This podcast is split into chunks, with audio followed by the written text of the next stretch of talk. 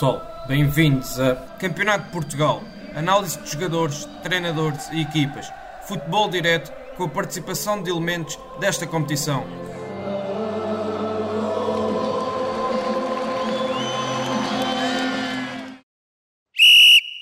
Boas, bem-vindos ao podcast Campeonato de Portugal. O meu nome é André Zeferini e serei o moderador desta edição. Nesta edição, diferente do habitual, vamos ter connosco um treinador do nosso campeonato que, em conjunto connosco, irá falar sobre a sua equipa e o seu modelo de jogo. Sem mais demoras, os dois analistas da ProScout hoje aqui presentes são o Francisco Gomes da Silva e o Bruno Martinho. Uh, desde já dar-vos as boas-vindas e agradecer-vos a vossa presença. Obrigado pelo convite e é um gosto enorme estar aqui a partilhar neste momento complicado, mas acho que, que é, é, é, destas partilhas que acabamos por crescer e esperemos que seja um momento muito bem passado. Quero também agradecer o convite e um, convite ao André e ao Francisco e também cumprimentar o Missa Vasco e também agradecer por participar aqui na nossa conversa. O treinador de que vos falava iniciou a temporada numa equipa onde estava a fazer uma caminhada bastante interessante. Em dezembro decidiu aceitar um novo desafio, o desafio de uma equipa B. Foi de sul para norte. É um homem do futebol e demonstrou disponibilidade e vontade em estar aqui à conversa connosco desde o primeiro momento. Falo-vos de Vasco Faísca, treinador do Braga B. Bem-vindo, Mister, e obrigado mais uma vez por ter aceitado o nosso convite. Olá, uh, antes de mais, obrigado eu pelo convite. Para mim é sempre, é sempre um prazer poder falar de futebol. Uh, para quem, para quem como eu é treinador e tem uma paixão enorme por este jogo, é sempre, é sempre um prazer. Uh, cumprimentar também os meus colegas de painel, o Francisco, o Bruno, Uh, e nada, a tentar, a tentar, como já foi dito, aproveitar este, este bocadinho aqui para nos distrairmos um bocadinho, visto, visto o momento em que estamos, que estamos a passar, que não é fácil, mas falar de futebol é sempre um prazer e, portanto, aproveitamos para desligar um bocadinho destas, destas dificuldades que estamos a passar agora neste momento. Sem dúvida, sem dúvida. Mister, vamos começar pelo momento da mudança, quando a 27 de dezembro o Braga anuncia oficialmente que Vasco Faísca era o novo treinador da equipa B. Eu pergunto-lhe como foi a mudança para Braga e quais as diferenças que encontra logo à primeira impressão entre uma equipa A, como era o Olhanense, e uma equipa B, como é esta do Braga? Sim, uh, há algumas diferenças, mas um, digamos que é, creio que é importante partir do, de uma coisa, de um conceito, não é? Que é, eu estava, eu representava um grande clube como o Olhanense, um dos, melhor, um dos maiores clubes, do, dos históricos dos clubes do Sul, e portanto estava num momento positivo, a equipa estava, estava em primeiro lugar, estávamos a fazer um percurso que já vinha da época passada, e não foi fácil Uh, tomar a decisão de abandonar aquele projeto onde tudo corria, corria bem. Uh, e, e, não teria sido fácil tirar-me de lá, mas é óbvio que perante uma, um clube como o Braga uh, fica muito difícil dizer que não. Eu já na altura tinha, tinha dito isso, apesar de ser uma equipa B, e é, e é óbvio, não, eu não esperaria outra coisa que fosse para ir treinar a equipa A ainda com, com tão pouca experiência enquanto treinador. Mas uh, foi com muito, com muito gosto e uma honra enorme receber este convite do Braga, e como já disse, não podia dizer que não. Em relação, em relação às diferenças. É a principal diferença e que é a grande dificuldade para um treinador de uma equipa B são as constantes mexidas na equipa que, às quais estamos sujeitos e muitas vezes quase sem, sem aviso prévio, não é? Já me aconteceu mais que uma vez ter o treino, a unidade de treino totalmente planeada e até durante o treino e serem chamados jogadores para irem treinar com a equipa A, jogadores com os quais nós contamos para, para aquilo que é o próximo jogo e, portanto, perder esses jogadores uh, de uma forma um, quase, quase sem, sem, saber, sem saber, ou seja, nós não temos o aviso, atenção, que o jogador A, B ou C esta semana vai, vai estar com a equipa A. Às vezes isso acontece, mas muitas vezes isso não acontece e, portanto, fica muito difícil planear, planear a estratégia para o, para o próximo jogo e penso que esse é um dos, dos grandes desafios de, de quem quer treinar uma equipa B. Mas Uh, isso não deve servir como desculpa, entre aspas, porque, porque sabemos o que é uma equipa B, uma equipa B é isso mesmo, é a ponte, a ponte que liga a formação de um clube à primeira equipa e portanto nós estamos ali com um objetivo primário que é potenciar esses jogadores para que eles possam estar o, melhor preparados possível para, para chegarem à equipa A preparados e com as armas todas necessárias para poderem ter um, rendimento que se coaduna com, com a exigência daquilo que é o Braga. Certo. O Mister chegou a Braga para substituir Ruben Amorim, que acabou por ter sucesso na equipa principal e sair para o Sporting, e são dois treinadores que uh, têm preferência por dois sistemas de jogo uh, bastante diferentes. Francisco, pergunto e peço-te que, que nos expliques quais são estas as principais diferenças entre os dois sistemas de jogo utilizados por ambos os treinadores. Sim, uh, é mais uma curiosidade também perceber. Uh, o Mister chegou ao Braga B no início de janeiro, salvo erro. Uh, nos primeiros jogos manteve um, ehm, o mesmo modelo, o mesmo sistema de jogo que o, que o Mr. Ruben Amorim estava a utilizar, um 3-4-3, salvo erro, uh, e depois, e depois uh, creio que o primeiro jogo onde existe a alteração para o 4-4-2 foi a 9 de, de fevereiro contra o Vitória, que é um sistema que, o Mr. também já utilizava no Olhanense e bem, com excelentes resultados.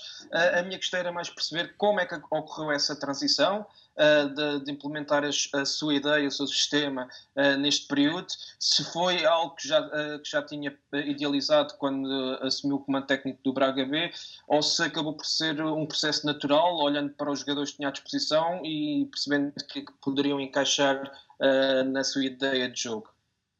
Bem, estas são, são perguntas interessantes e é, é raro, e, e, já agora aproveito para, para vos dar os parabéns, porque é raro ter, ter este tipo de, de conversa e, portanto, é, é interessante e, e, e, são perguntas muito interessantes.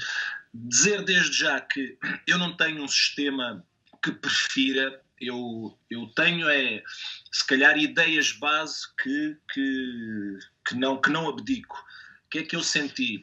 O que é que, o que, é que eu sei? Qual é a minha base? Eu sei que o 4-4-2, para mim, é provavelmente o sistema mais fácil de ser interpretado pelos jogadores. Não é, não é o sistema que eu, que eu prefira. Eu gosto do 4-4-2, mas também posso jogar perfeitamente no 4-3-3. Poderia perfeitamente jogar em 3-4-3. O que eu pretendo é alguns comportamentos dos jogadores. Uh, e em relação a essa transição do, minha do, do Olhanense para o Braga e depois a passagem do Braga B, que estava habituado a jogar com o Mr. Rubén Amorim em 3-4-3 para 4-4-2, não foi tanto pelo sistema, foi mais por eu sentir que naquele, naquele primeiro momento, naquela transição de ideias que foi a passagem do Ruben para a equipa A e a minha chegada à equipa B, eu estava a ter alguma dificuldade em impor algumas das minhas ideias. E porquê? Porque a equipa estava, estava uh, a ter sucesso com, com o Ruben e estava habituada a jogar dentro de um determinado modelo, dentro de certos comportamentos que o Ruben lhes pedia. Eu, digamos que no, no geral, Uh, tem, tem uh, o modelo do Ruben tem muitas coisas com as quais eu me identifico e com as, e as quais eu quis manter e mantivemos, mas houve uma outra que eu estava a ter alguma dificuldade e achei que a mudança para o 4-4-2 poderia ser uh, mais fácil de ser interpretado por parte dos jogadores. Também aconteceu um, uma, um último acontecimento que também foi decisivo, foi a chegada de um novo jogador, um jogador que veio do Flamengo, que é o, o Vítor Gabriel, que é um ponta de lança, e que fez com que eu de repente me visse com dois excelentes pontas de lança, o Gonçalo Gregório e o Vítor Gabriel, que chegava, do, chegava no, do, do, Flamengo e que é mais uma aposta do Braga para o futuro, e portanto, uh, lá está.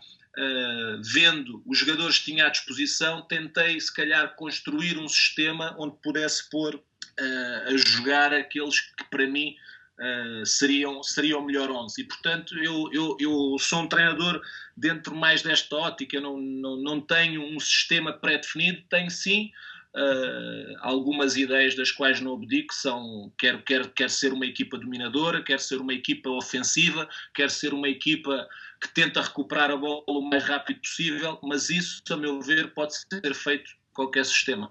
Sem dúvida. Sim, eu, eu ia pegar nessa parte das tais dinâmicas para, para questionar quais, é, quais foram as dinâmicas predominantes que encontrou e que tentou acrescentar e também alterar algumas, lá está.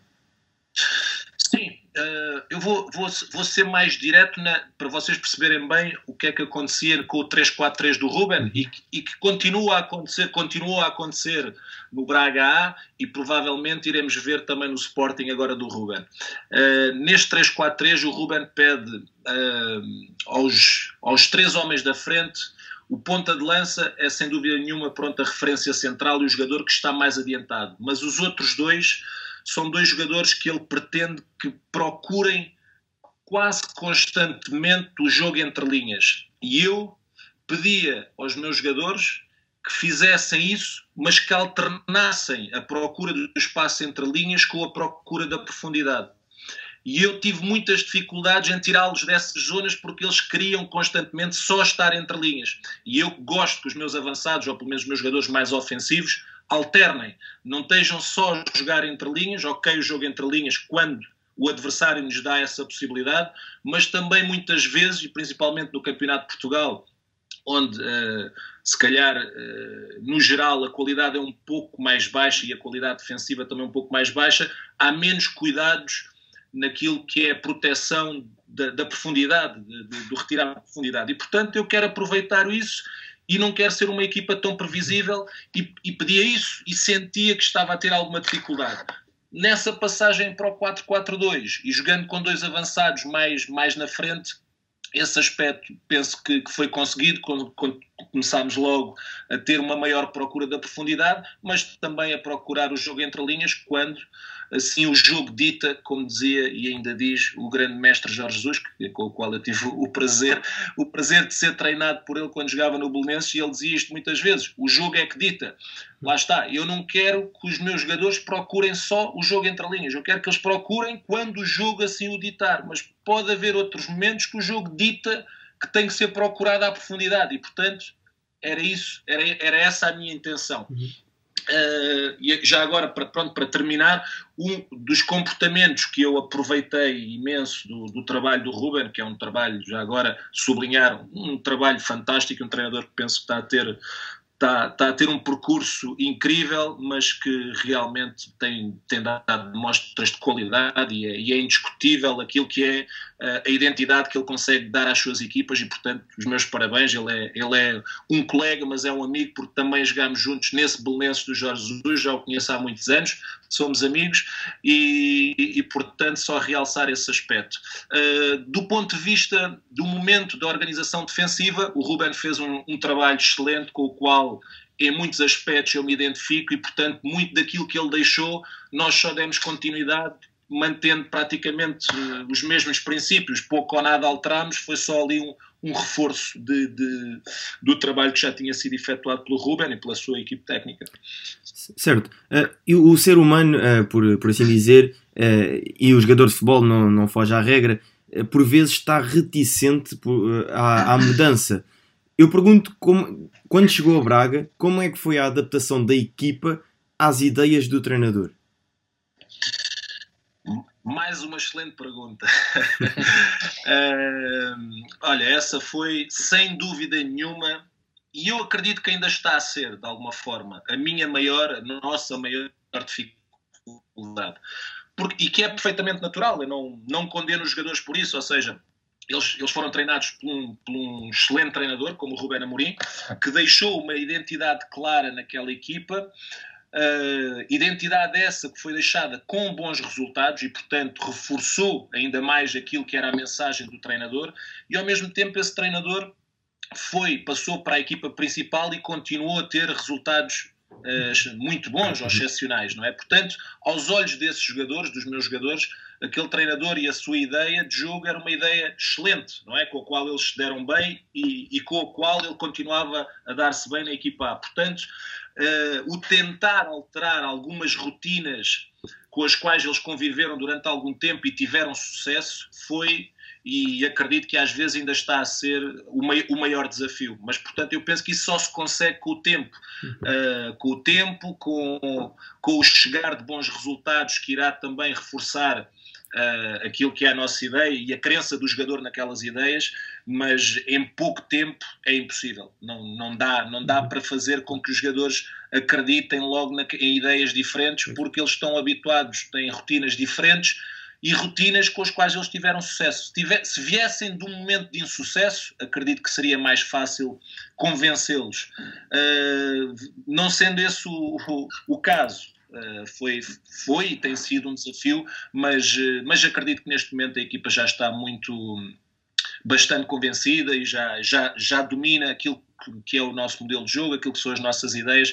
Agora, mais do que tudo, é só é repetição, é repetir, repetir, repetir, para que a ideia entre cada vez mais, para que os timings daquilo que lhes é, que lhes é pedido saia de uma forma mais fluida e depois, como eu, como eu vos disse, os resultados que ajudam, ajudam a reforçar tudo, não é? Certo. Vamos uh, avançar na, na, nossa conversa e vamos passar para a análise mais prática e também porque ainda não, não ouvimos a voz do Bruno. E vamos começar pelo momento ofensivo. Bruno, o que é que nos podes dizer sobre o momento ofensivo da equipa do Braga B? Uh, bem, do, do, que, do que nós vimos, uh, nós optamos por pegar nos últimos três jogos do, do Braga B, uh, não só por serem os três jogos mais recentes, mas também por, por tiveram três resultados diferentes de, daquilo que foi o resultado do jogo, uma derrota, um empate e uma, e uma vitória. Uh, mas de forma geral, e partindo daquilo que já foi falado uh, no 442 que, que, tem sido usado pelo, pelo Mr. Revasco, um, o que nós podemos ver basicamente uh, uma estrutura em 442 com uma construção frequentemente a 3, onde um dos médios baixa para construir junto dos centrais. o médio que baixa, é, no fundo, é a vez, porque é no fundo o médio que está do lado da bola os laterais uh, projetados, projetados para, para se haver no, no, no, processo ofensivo, ou seja, para, para dar profundidade e também para, para ocupar zonas de criação. Um, uma construção paciente, uh, o, jogo, o jogo não muito, a zona de criação do, pela zona central não muito, aconteceu não muitas vezes, ou seja, o jogo, o jogo a acontecer muito pelo. haver muito na primeira fase de construção cá atrás e o jogo muito lateralizado, ou então uh, também fazendo uso daquilo que o Gonçalo Gregório faz muito bem, na minha opinião, que é uh, o apoio frontal e no fundo vir buscar jogo também um pouco mais atrás, e também uh, pegando naquilo que o Missa Vasco disse há pouco do Vitor Gabriel, penso que dos jogos que nós vimos, destes jogos que nós, que nós analisamos, o Vitor Gabriel, Gabriel acaba por ser uma peça muito importante, por ser o segundo avançado que, que, que vai em busca desse tal espaço em profundidade que o Mister há bocado falou, e que nota-se muito isso, nota-se muito, uh, no fundo, a ligação de jogo com os avançados, uh, de uma forma muito direta por vezes, onde o Gonçalo vem em, em mais em apoios frontais e o Vitor Gabriel vai, vai em busca do espaço em profundidade.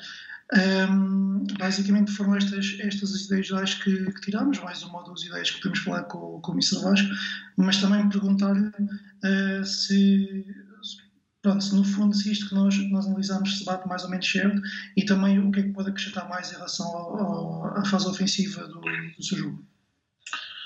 Sim, uh, digamos que no geral está aí, está aí bem identificado aquilo que são, que são que é a nossa identidade no fundo, não é? Uh, corrigir aí, corrigir não, eu, eu penso que é um, é uma situação um bocadinho difícil de identificar, porque na construção depois há, há vários pequenos momentos dentro de cada momento, não é?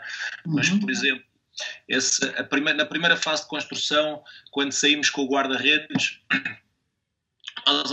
alargamos os centrais, projetamos um pouco os nossos laterais, mas eu não gosto dos laterais também demasiado projetados na primeira fase. Gosto dos extremos bem subidos, bem largos, os dois pontas de lança também bem subidos e os dois médios, como, como o Bruno, certo? O Bruno disse, Bruno, sim, sim. Uh, à vez vão baixando. Agora, eu não gosto é quando essa bola entra no médio, como, porque há muitos treinadores que fazem esta construção a três numa, já numa segunda fase desta primeira fase de construção. Ou seja, nesta primeira fase, quando a bola sai de um pontapé de baliza, a bola sai do guarda-redes, eu gosto que o médio entre ali naquele espaço que, pode, que se pode criar para vir buscar jogo, para ser mais uma solução para o guarda-redes conseguir sair.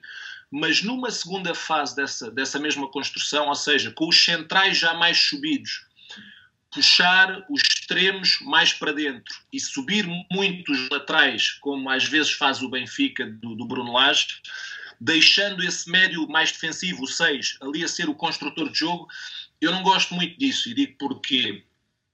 Porque já vi, já assisti muitas vezes a isto. Uh, acho que é uma situação que pode ser feita, mas tem que ser feita com um jogador muito, muito forte taticamente. Porquê? Porque no momento em que se entra, uh, começamos a entrar em zonas já do meio campo adversário, muitas vezes esse médio que está a ocupar uma zona central, ali no corredor central, e, e temos os dois centrais muito largos, falha o momento em que deve abandonar essa zona e, e acompanhar uh, o centro de jogo. E o que, é que, que é que isso faz? Faz com que a equipa tenha ali um segundo ou dois em que se há uma perda de bola, a equipa encontra-se com os dois centrais larguíssimos e com esse jogador fora desse corredor central, ou seja, ele já está uns metros mais à frente e eu já assisti isso várias vezes. Uh, se calhar nem sempre deu jogadas perigosíssimas, mas arriscou-se a que se pudesse a que pudesse haver essa jogada perigosíssima. E portanto eu considero que isso é uma coisa pode ser feita, é interessante, mas tem que ser por um jogador tenha uma leitura muito boa desse momento, do momento em que ele deve abandonar essa zona para acompanhar a bola e para acompanhar os colegas. Portanto, eu prefiro não fazer isso, eu prefiro que o médio seja a solução nessa primeira fase com o guarda-redes, mas depois que suba no terreno e a construção é feita com os dois centrais e os dois laterais projetados, mas não excessivamente projetados, e os médios nas zonas deles, entre linhas, ou seja, entre a linha avançada da equipa adversária e a, e a linha média da equipa adversária. Eu prefiro que os dois médios tentem receber a bola nessas zonas, não abandonem demasiado essas zonas e que vão encaixar no meio dos centrais, porque não, não considero que isso seja uma coisa determinante para se conseguir sair, não, não, não penso isso, ao contrário de muitos colegas,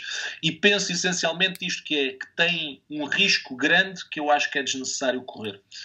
E, portanto, é, esse é um, é um, um detalhe nessa questão da, da, construção a três, que não é uma coisa que eu procuro muito. Às vezes é o próprio jogador que o pode procurar e eu dou alguma liberdade aos jogadores também para se movimentarem em campo, também para, para seguirem aquilo que, que é o instinto deles. Mas não é uma coisa muito trabalhada por nós, essa questão da, da construção a três.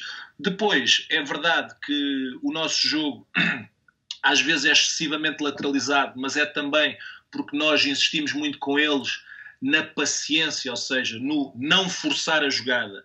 Se não, não tiver a jogada, eh, se não sentir que tem segurança para efetuar aquela jogada, aquele passe, seja o que for, então fica com bola, roda outra vez, vai a um lado para atrair o adversário, uhum. tenta rodar rapidamente para ir ao outro à procura do espaço e é uhum. normal que jogando em 4-4-2 nós muitas vezes vamos ter muita dinâmica pelos corredores, com o lateral a subir, a combinar com o extremo e procuramos muito esse tipo de combinações. Uh, mas como vos disse há pouco, pois às vezes é um bocadinho aquilo que o adversário nos permite fazer. Se houver muito espaço entre linhas e a linha defensiva a tendência é retirar sempre muito cedo a profundidade, então vamos, vamos procurar muito mais o jogo entre linhas. Se é uma equipa que tenta abafar muito, com a linha, a linha defensiva muito subida, retiram tarde a profundidade, então vamos procurar mais vezes a profundidade. Isso depois também varia de adversário para adversário. Mister, eu tenho aqui uma, uma, uma questão aí, porque o Mister também falou, falou disso que é a, a tal liberdade de movimentos. E uh, aquilo que acontece agora no Braga e que acontecia também uh, no, no Olhanense é que os dois médios e os dois avançados têm uma liberdade de movimentos que eu diria grande, mas essa liberdade de movimentos, vá, vamos dizer que é uma liberdade condicionada, porque o, todos os movimentos que eles fazem uh, dá a ideia que procuram certo. Como é que eu ia dizer? Certos movimentos, ou seja, certas ações dentro do jogo, seja, vão, vão sempre fazendo uh, a mesma coisa. E aí via-se o Leleco, o Tiago Jogo no, no Olhanense e também o João Vasco e o Assan, e os movimentos deles, porque são jogadores, eles os quatro eram bastante móveis dentro do jogo da equipa, mas os seus movimentos tinham sempre determinadas ações. Portanto, acho que a sua a liberdade que o Mister dá aos jogadores é uma liberdade condicionada, por assim dizer, pela ideia de jogo.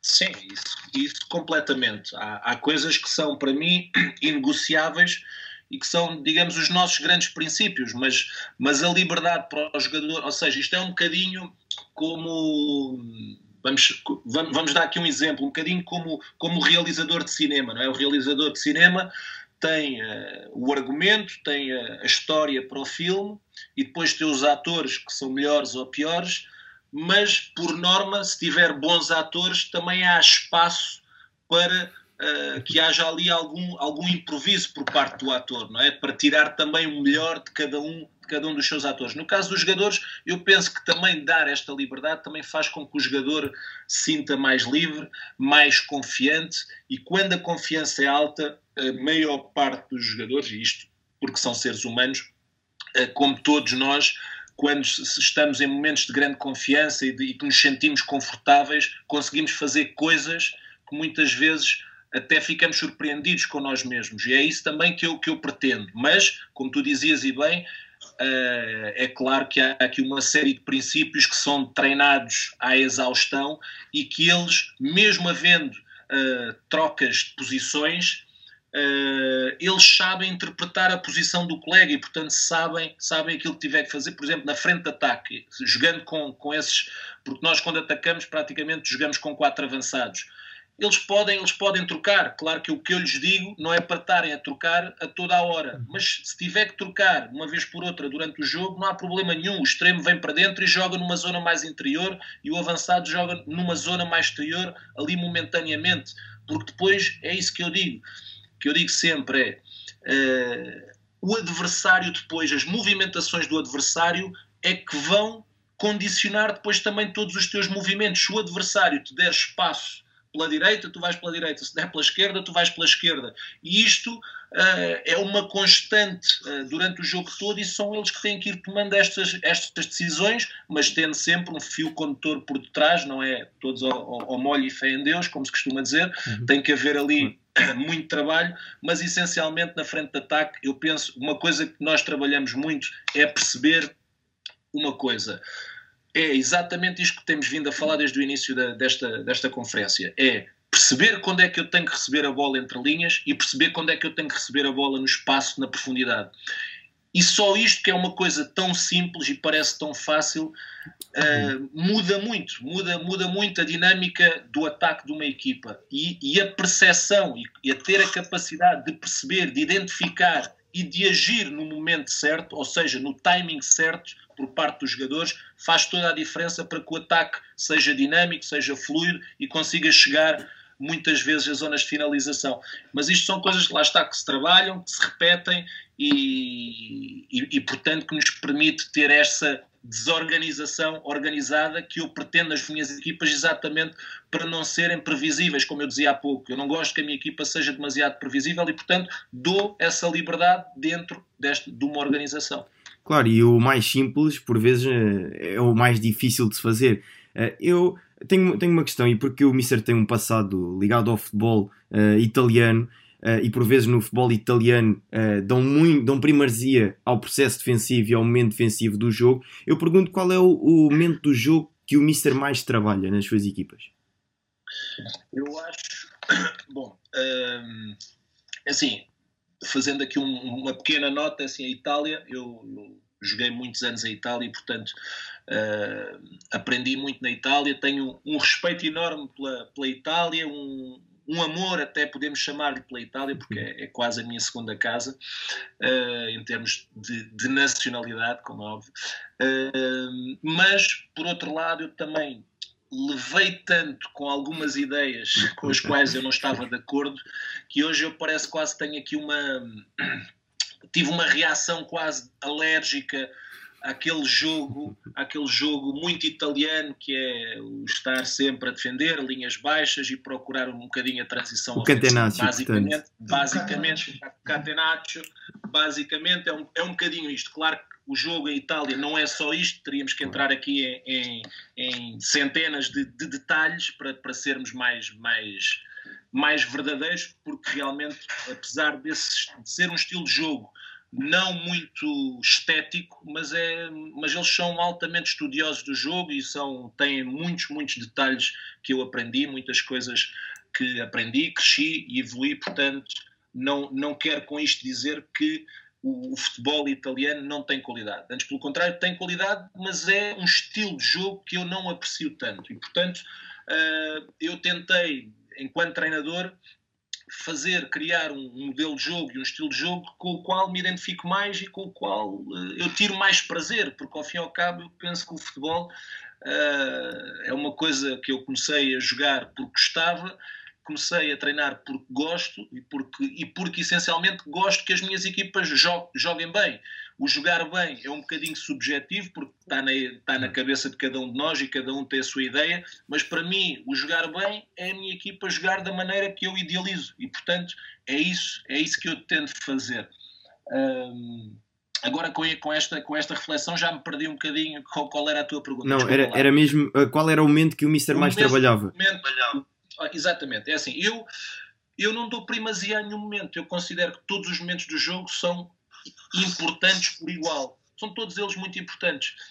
Uh, agora, se há um momento que eu acho que o treinador consegue ter mais mão, consegue ter influenciar mais a equipa, consegue meter mais aquilo que é o seu conhecimento, esse momento para mim é sem dúvida nenhuma a organização defensiva de uma equipa. Eu penso a parte da organização defensiva é muito mais uh, uma coisa mecânica do que, do que o momento ofensivo. O momento ofensivo é claro trabalhamos, temos que trabalhar, temos que passar princípios à equipa, dar ideias, dar soluções, mas eu acredito que sem jogadores com, já com um bom nível, é, é, difícil que um treinador consiga ter uma, um, uma organização ofensiva muito boa, porque se os intérpretes não conseguirem interpretar, vai ser difícil. Já no momento defensivo, eu não acredito que seja tanto assim. No momento defensivo, eu penso que, que o treinador tem uma influência muito grande e mesmo uma equipa com excelentes jogadores do ponto de vista defensivo, se não houver uma organização dada pelo treinador, essa equipa vai, vai, vai sofrer muito do ponto de vista defensivo. E, portanto, penso que esse é o momento em que o treinador consegue meter mais aquilo que é, que é o seu trabalho, aquilo que é o trabalho, o trabalho semanal. Mas, repito, são todos os momentos de igual modo importantes e têm que ser e tem que lhes, temos que lhes dedicar o mesmo tempo a cada um dos momentos de jogo, porque são todos muito importantes. Certo. Isso é a minha, é a minha crença. Saltamos agora para o momento defensivo. Francisco, quais são os principais comportamentos identificáveis dentro do momento defensivo do jogo da equipa do Braga?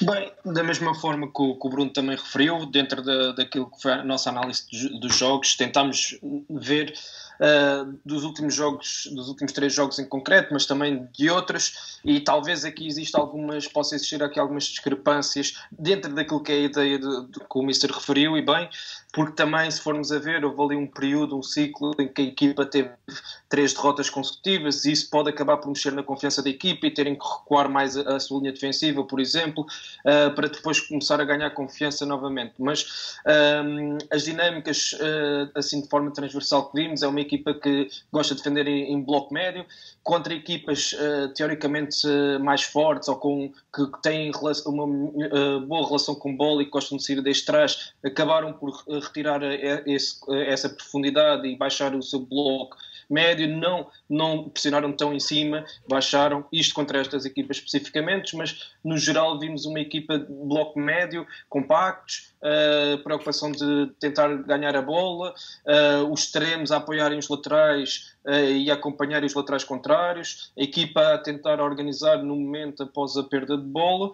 Um, depois dos aspectos que, que evidenciamos que pode haver aqui algumas fragilidades, digamos assim, é que por vezes como o Mister também referiu, que atacam com quatro avançados e existe uma grande propensão ofensiva, a equipa, por estar muito balanceada para o ataque, acaba por permitir, por vezes, as equipas adversárias explorarem uh, em momentos de transição ofensiva, em transições rápidas, nomeadamente pelo corredor central.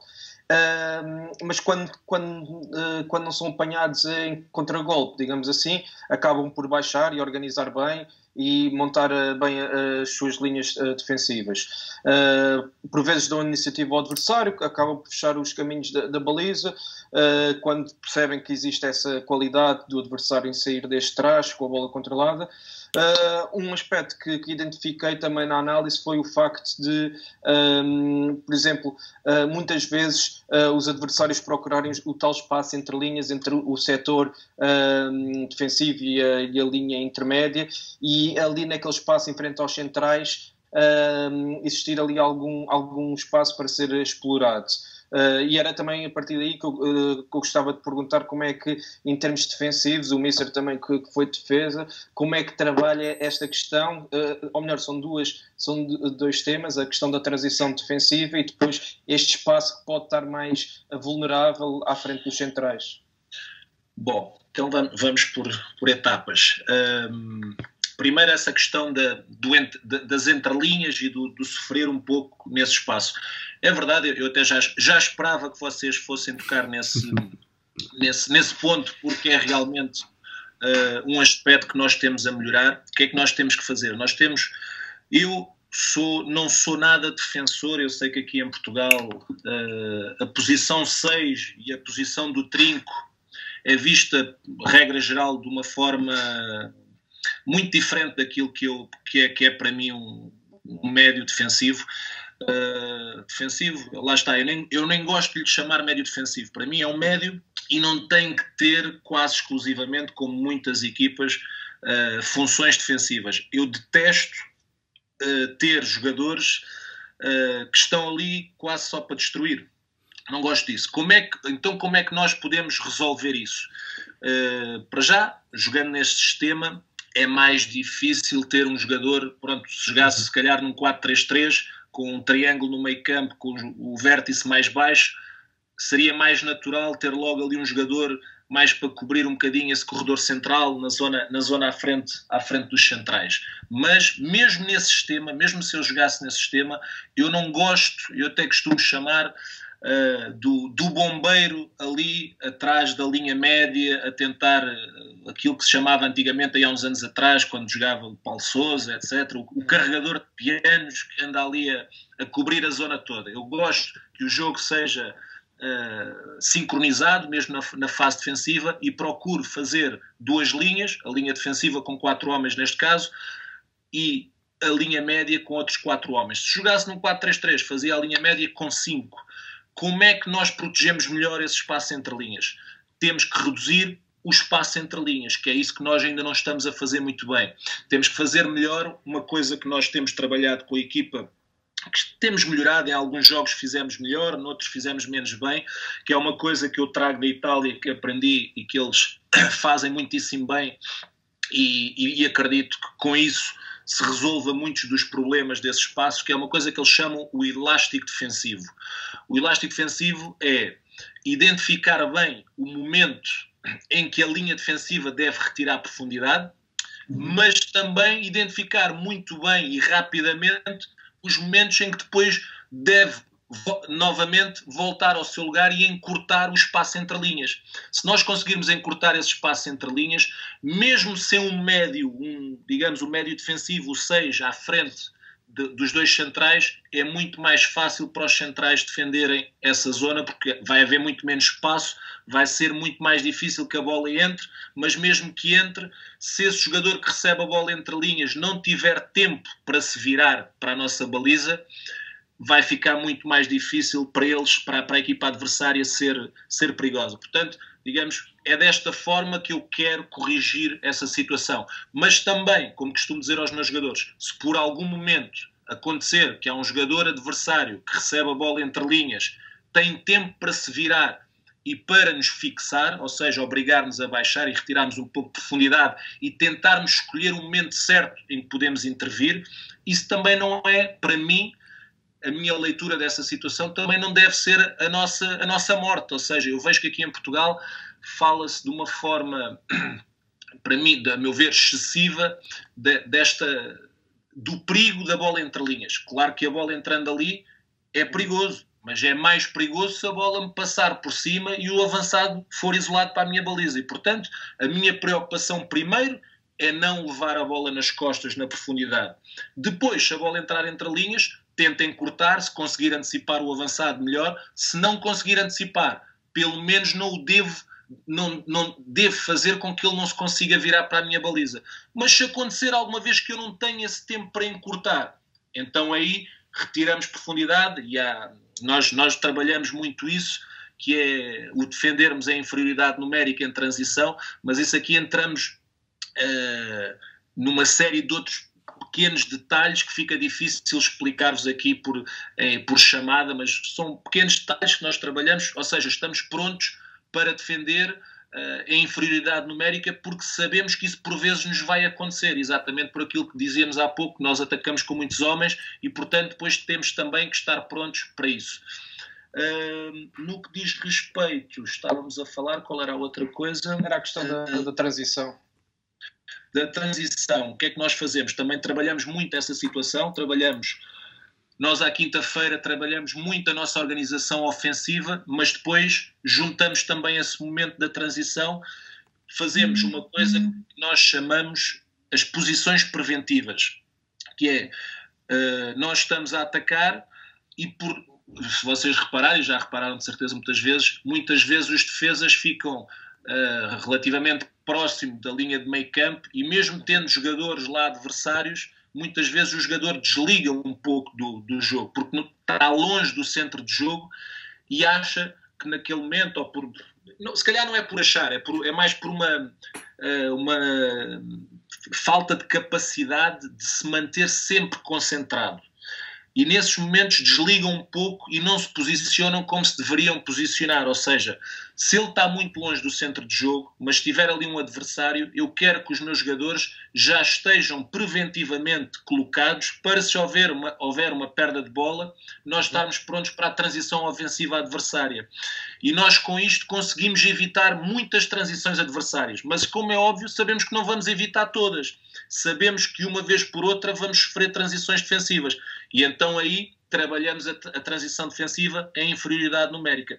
E, e fizemos várias vezes, e, e se vocês, na vossa análise, verificarem, é verdade que sofremos uma ou outra transição, mas nunca sofremos nenhum gol em transição. Uhum. E portanto, uh, lá está, é, é, trabalho, apesar de se calhar são coisas que são difíceis de identificar, mas muitas delas é trabalho e muitas delas é também a qualidade individual dos jogadores que temos, porque temos bons jogadores, como é óbvio. Claro. Uh, eu, tinha, eu, tenho aqui mais algumas questões.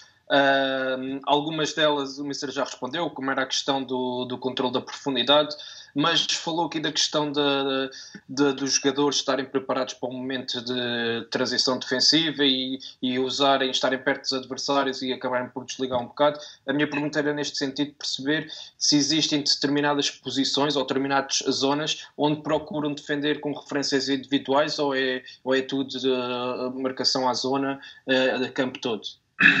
Uh, depende da posição do, dos avançados. Vamos, vamos dar aqui um exemplo. Vamos supor que o nosso lateral direito envolveu, subiu, uhum. uh, e o extremo, o extremo adversário não acompanha o nosso lateral. Fica ali numa zona intermédia entre a linha de meio campo e, e a grande área deles. Mas nós estamos a atacar e nós temos bola. Eu quero que o meu central do lado direito Nesse caso, se estiver próximo da zona de bola, portanto próximo do centro de jogo, eu quero que ele já esteja a marcá-lo preventivamente. Uhum. E quero que o outro central lhe dê cobertura.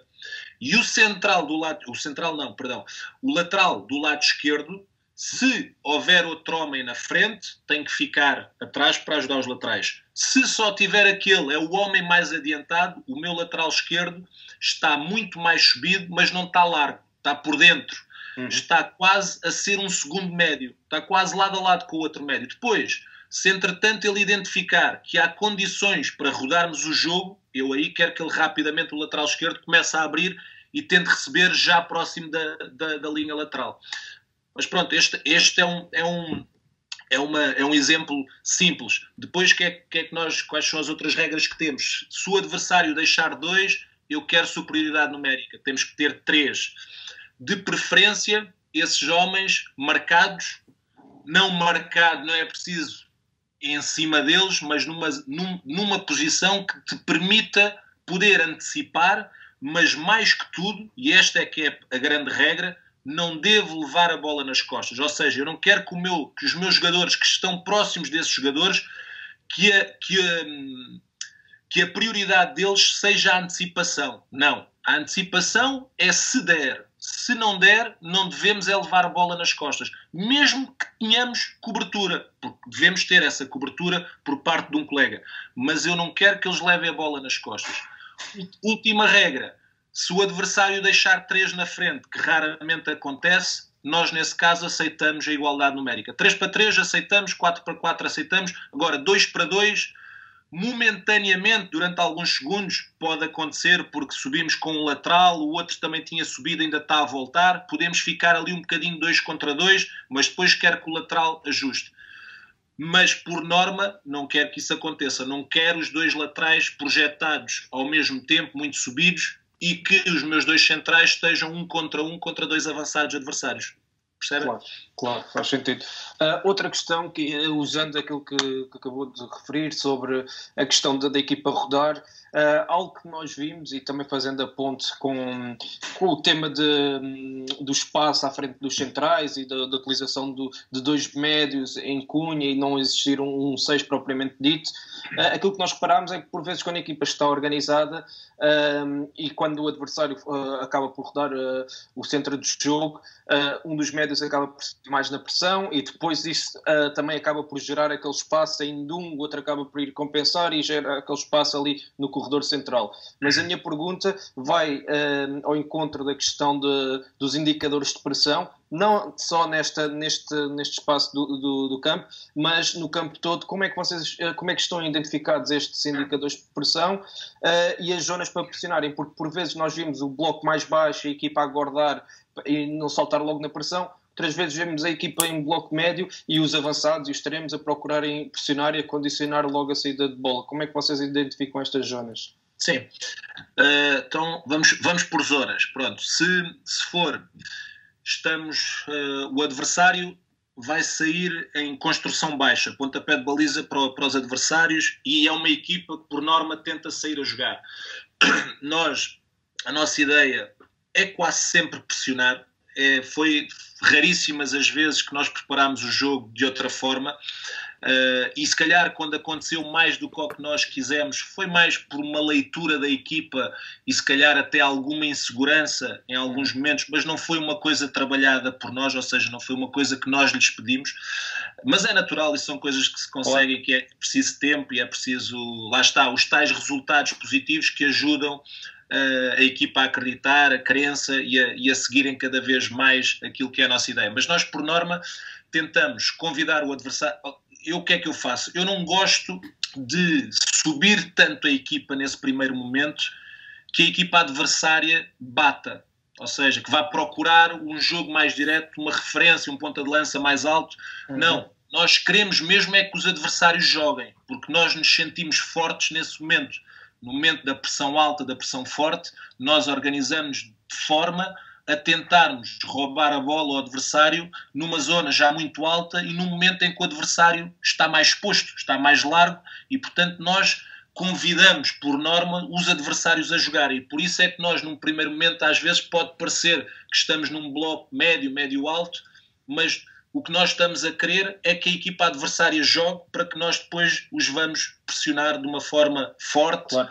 organizada, para tentarmos roubar a bola logo no primeiro momento de construção dos adversários. Depois, quando o adversário consegue, e muitas vezes consegue, como é óbvio, uh, estar mais subido e, e ter um, no momento da organização ofensiva, encostar-nos um pouco uh, em zonas mais baixas, em bloco médio, em bloco mais baixo, os meus jogadores têm.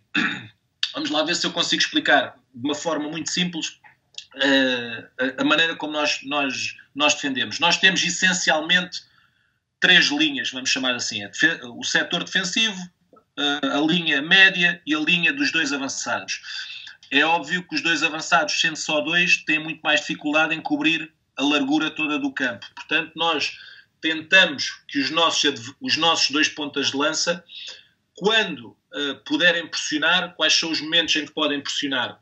São uh, um passo para trás é um indicador de pressão, um jogador uhum. com a bola, esse jogador está virado de costas, é um sinalizador de pressão, um jogador que domina mal a bola é um sinalizador de pressão, um passe pelo ar é um, é um sinalizador de pressão, ou pelo menos da equipa, para a equipa subir mais, uh, mas o que tentamos por norma é orientar as equipas, é fechar um pouco os caminhos que levam à nossa baliza pelo corredor central e orientar o adversário para corredores laterais. Em corredor lateral, tentamos ser muito mais pressionantes quem é que sai a pressionar? Sai o jogador que tem a bola à sua frente.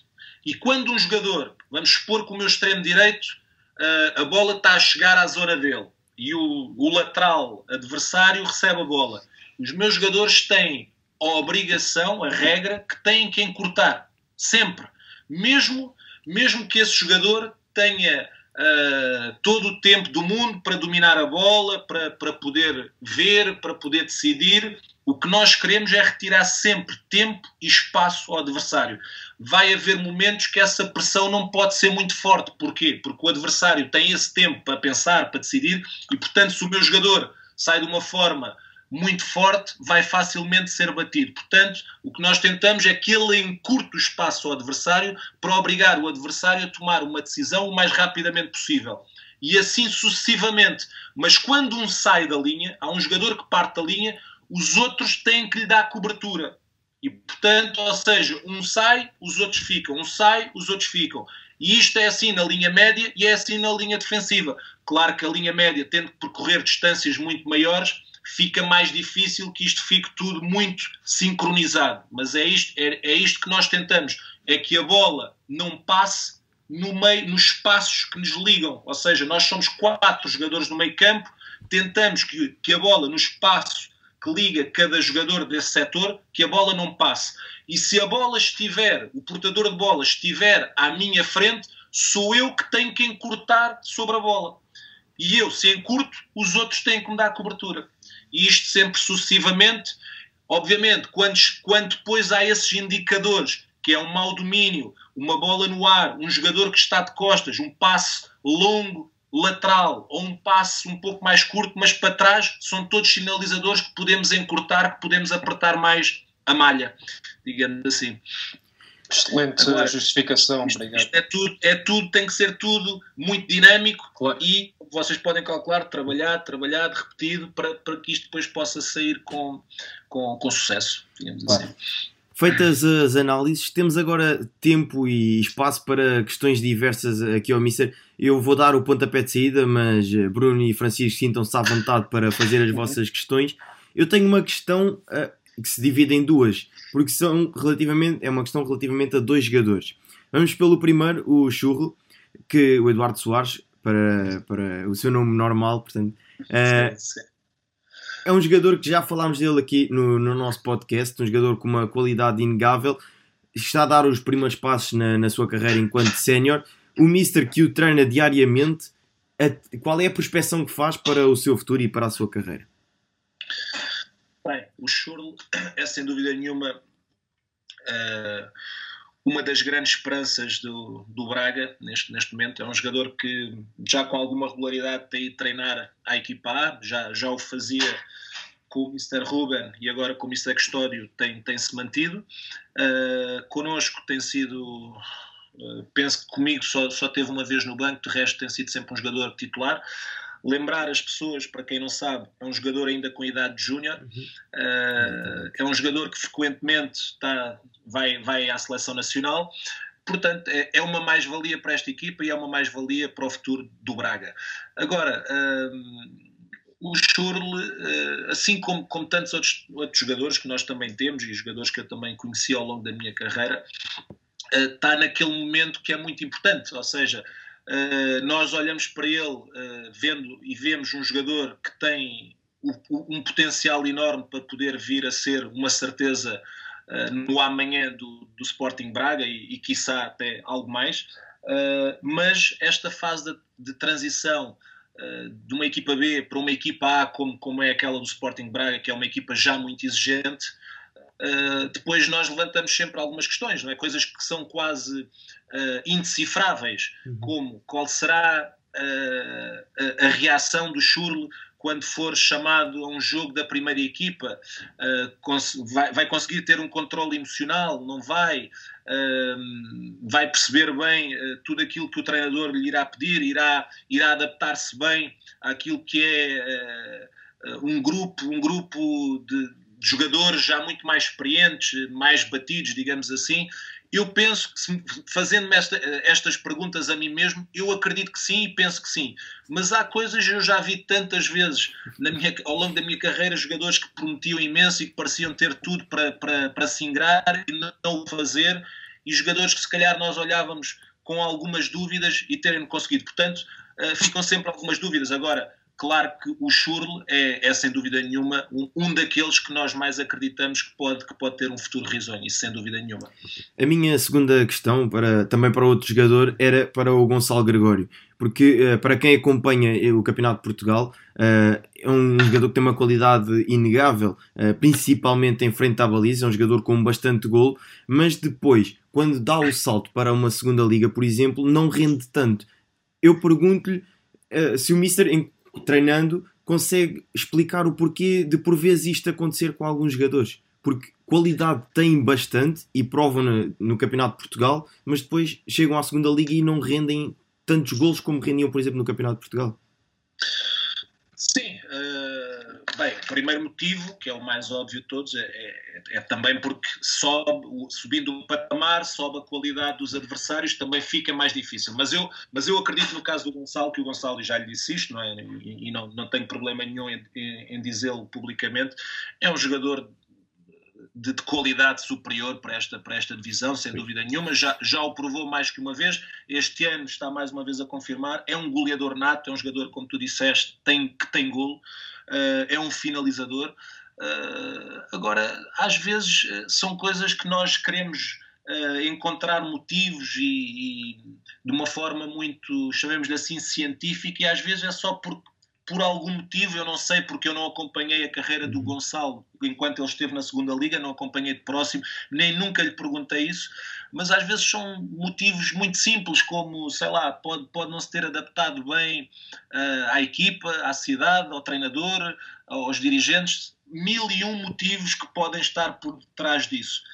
Uh, até, até também, às vezes, limites, que é aquilo que eu falava há pouco em relação à passagem do jogador para um patamar muito superior.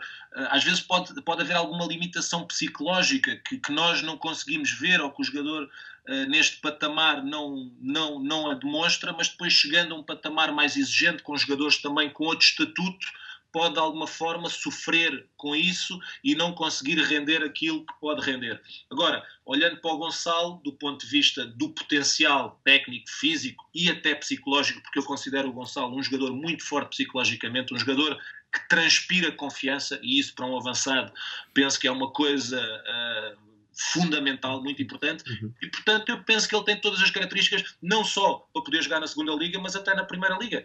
Provavelmente está à espera da oportunidade e quiçá essa oportunidade não poderá surgir já no, no, no Braga num futuro a médio, a médio longo prazo. Vamos ver agora, isso depois também depende dos treinadores que, que, lá passam. Enquanto lá esteve o Mr. Ruben Amorim, deu imensas oportunidades a todos os jogadores da equipa B, como vocês já sabem, transitou o Ricardo da equipa B, transitou o Pedro Amador, uh, jogam, já muitos jogadores foram o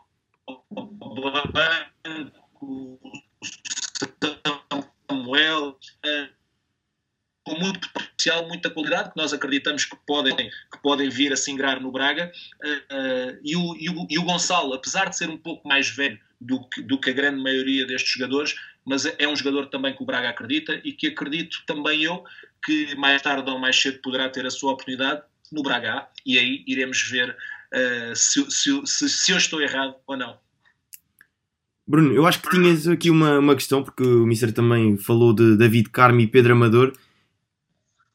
Uh, sim, uh, em propósito, nós tínhamos aqui uma, uma pergunta também uh, no seguimento daquilo que é alguns casos específicos de alguns jogadores, íamos pegar também naquilo que, que o Mister também falou no início da conversa, que é no fundo uh, aquilo que é o desafio de jogar ou de, ou de, liderar uma equipa B naquilo que é a necessidade ou também a oportunidade de alguns jogadores irem à equipa A de forma esporádica ou de forma mais permanente. Uh, e eu aqui pegava então nesses dois exemplos. O David Carmo, por exemplo, que foi de forma uh, mais permanente onde o último jogo que fez pela equipa B foi contra o Vizela e que desde então tem estado na equipa A, e o Pedro Amador, por exemplo, que, que jogou uh, no jogo com, a, com o União da Madeira e depois na semana seguinte fez 90 minutos com o Portimonense na Primeira Liga. no fundo, pegar neste, nestes dois, nestes dois exemplos como no fundo, como esse desafio que o Missa tem naquilo que é a gestão da sua equipa semana a semana, como já falou, e se calhar pegando nestes dois exemplos também uh, percebendo, por exemplo, preparando uma equipe, preparando um jogo, preparando, uh, fazendo a semana de treinos, por exemplo, pensando que vai jogar possivelmente, por exemplo, o Pedro Amador e jogando depois o, o Fábio Viana, se não, se me engano, uh, que, tipo de, que tipos de, não sei se, se alguma confidencial, não, espero que não, e, e se pudesse aprofundar, uh, que tipo de, neste, neste, neste tipo de casos, uh, que tipo de alterações são feitas em termos de treino, em termos de preparação de jogo. Porque, por exemplo, é uma, neste caso é uma, são laterais e não, não só na, na, parte defensiva, mas também na, nos momentos ofensivos da equipa, são elementos com uma, que exigem uma grande interpretação do jogo, não só em ocupação de espaços, mas também uh, nos momentos com bola. Sim, um, é, é, sem dúvida é uma dificuldade, mas ao mesmo tempo também olhamos para isto com, com satisfação. Porquê? Porque ao fim e ao cabo nós sabemos que ao treinar uma equipa B há um, há um objetivo primário que, que sobrepõe a todos os outros. É claro que nós, e eu, neste caso, enquanto treinador, eh, das coisas que mais gosto, é como eu vos disse há pouco, é ver a minha equipa a jogar bem, jogando da forma que nós idealizamos, da forma que nós trabalhamos todas as semanas, mas sabemos que este é um contexto diferente e este contexto tem como objetivo primário potenciar jogadores para que eles estejam preparados para renderem, para terem alto rendimento na equipa A do Braga. Esse é o nosso principal objetivo.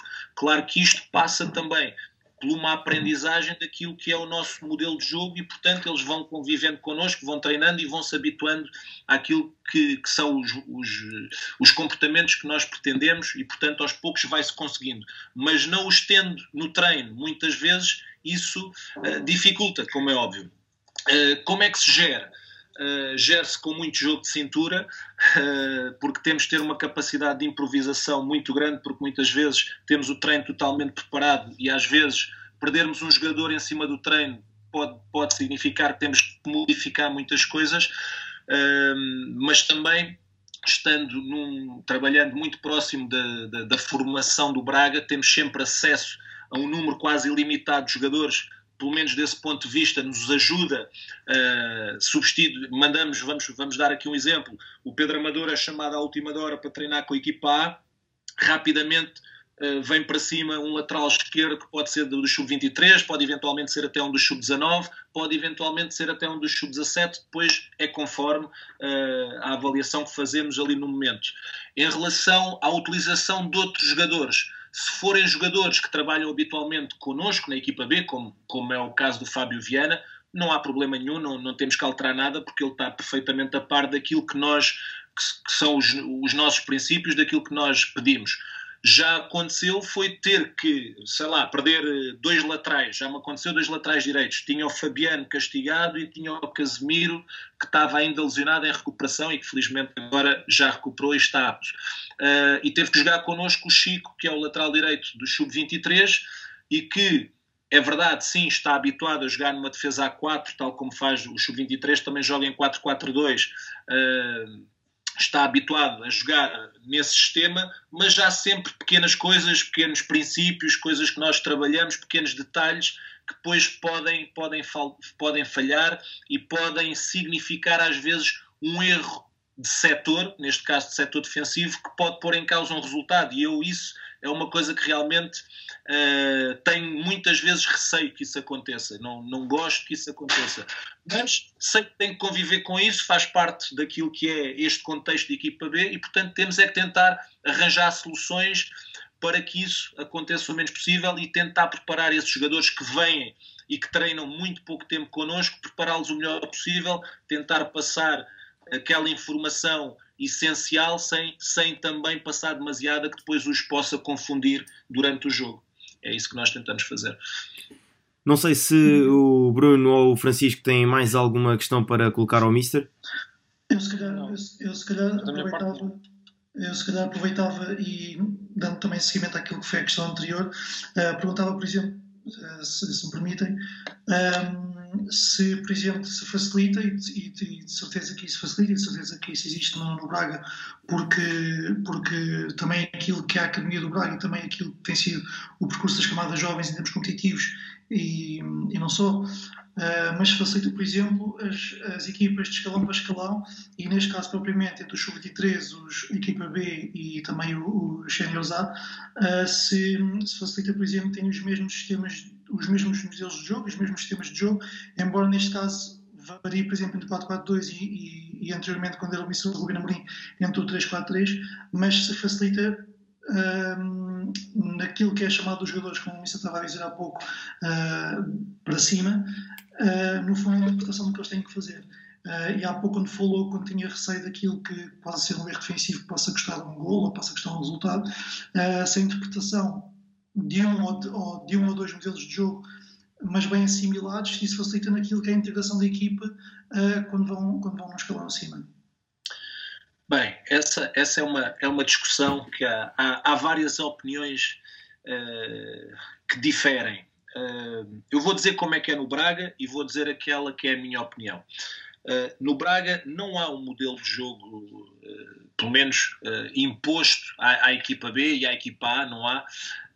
e portanto o que nós temos é uma referência que é nós procuramos jogadores, ter jogadores técnicos uh, jogadores de boa qualidade técnica e queremos ser equipa, uma equipa dominadora, uma equipa com, com jogo ofensivo, uh, uma equipa que tenha uma identidade bem clara. É, digamos, é, são estes os pontos que o Braga uh, assenta aquilo que é a sua ideia uh, geral para todas, para todas as equipas, mas não há um modelo nem há um sistema. Tanto é que o Ruben Amorim é que trouxe este sistema 3-4-3 e neste momento o, o Custódio está a manter uh, na equipa A. Não sei se ele quererá manter depois no, nos meses que virão, até porque ele no Sub-17 jogava em 4-4-2, apesar de, de fazer uh, a, a, construção, a primeira fase de construção a 3, como nós falávamos há pouco, e portanto transforma-se ali momentaneamente num 3-4-3. Uh, eh, nós não o fazemos.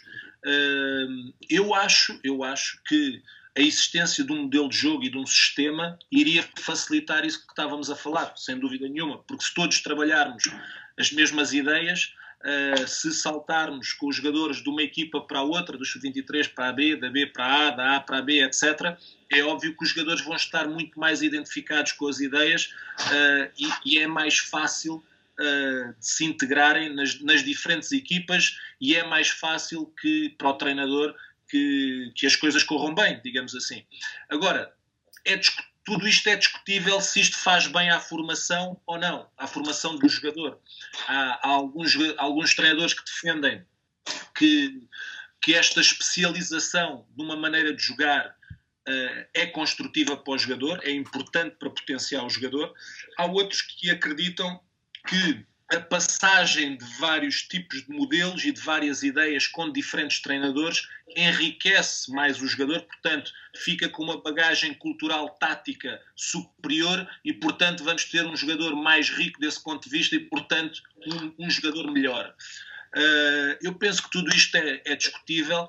O que eu posso dizer é que, a minha opinião, enquanto treinador neste momento da equipa B, digo felizmente que isso não acontece porque aquilo que mais gozo me dá é pôr em prática as minhas ideias e, e, ver, como eu já vos disse, a equipa a jogar da maneira que eu idealizo. Mas isto é óbvio que é uma questão de gosto pessoal. Se é a melhor forma ou não, penso que, está aberto o debate. Já, já falei com muitas pessoas sobre isso.